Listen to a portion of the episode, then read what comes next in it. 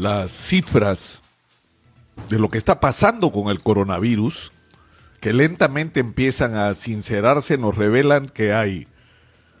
25.648 personas fallecidas por esta enfermedad, que se están reconociendo oficialmente como muertas por el coronavirus,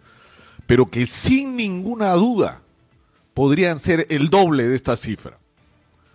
Solo el día de ayer se han reportado oficialmente 9.441 casos, es decir, de las veintitantas mil personas que fueron sometidas a algún tipo de prueba, 9.441 resultaron positivas. Y los registros oficiales de fallecimientos el día de ayer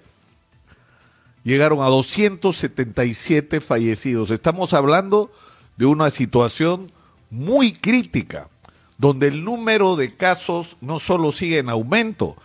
sino esto expone a las personas vulnerables al riesgo de terminar en una unidad de cuidados intensivos que no tenemos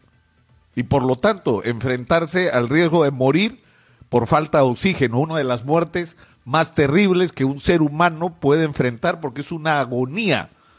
tremenda y dramática. Eso es lo que está pasando en el Perú hoy. Y está claro que tiene que ver con que hemos pagado o estamos pagando la enorme irresponsabilidad, ineficiencia, insensibilidad y corrupción de nuestras autoridades, de quienes han gobernado este país rico durante décadas y nos han dejado un sistema de salud que da vergüenza, donde no había ni 100 respiradores operativos. Una vergüenza. Pero es cierto también que hay muchísimas cosas que se pueden hacer y que no terminan de hacerse.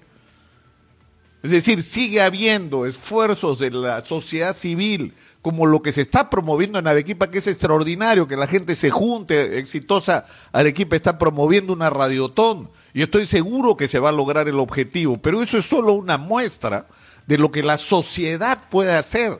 si es que es convocada de una manera articulada, porque esos esfuerzos que en este momento son esfuerzos locales, pueden convertirse en parte de una gran respuesta nacional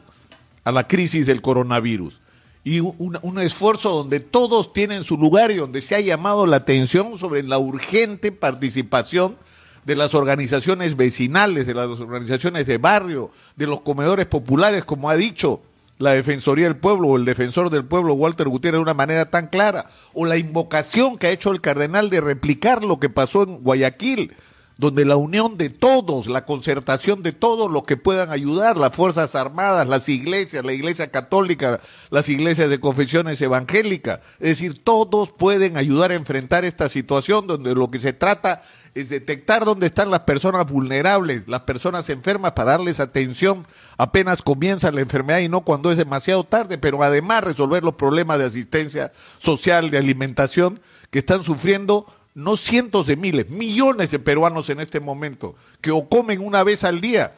o están al borde de enfrentar el hambre como una posibilidad. Y lamentablemente, lamentablemente esto ya es un tema internacional. El gobierno de los Estados Unidos acaba de emitir una alerta donde advierte a sus ciudadanos de que no viajen al Perú, porque por el COVID-19 agregado a la delincuencia y por último en algunas zonas el terrorismo, el Perú no es un país confiable al que los ciudadanos norteamericanos deberían viajar. Esa advertencia que es terrible, yo no conozco un precedente de estas características, sino en situaciones absolutamente distintas y me, me re, termina resultando hasta una desproporción, pero de alguna manera es la percepción desde afuera de lo que nos está ocurriendo. En términos proporcionales, es decir, en relación a la población que tenemos, somos un país pequeño de 32, 33 millones de habitantes. Y en ese país se han muerto fácilmente 50 mil personas por el coronavirus. No hay proporción entre nuestra población y lo que estamos sufriendo. Entonces yo creo que es momento de una invocación no solo a la responsabilidad, lo que hacemos cotidianamente. Si la gente no entiende que hay que tomar responsabilidad, que hay que mantener el distanciamiento, que hay que salir de casa solo cuando sea indispensable, que hay que evitar las reuniones familiares, que hay que usar mascarilla, que hay que lavarse las manos. Eso lo tenemos que hacer los ciudadanos y creo que la inmensa mayoría lo estamos haciendo. Pero el problema no está solo ahí, el problema está en las iniciativas de nuestras autoridades para articular una respuesta como sociedad a lo que nos está pasando. Yo espero sinceramente que en las próximas horas tengamos resultados con respecto a esta demanda nacional que se está haciendo para que juntos, juntos, de manera real, enfrentemos en cada cuadra, en cada barrio, la guerra contra el coronavirus.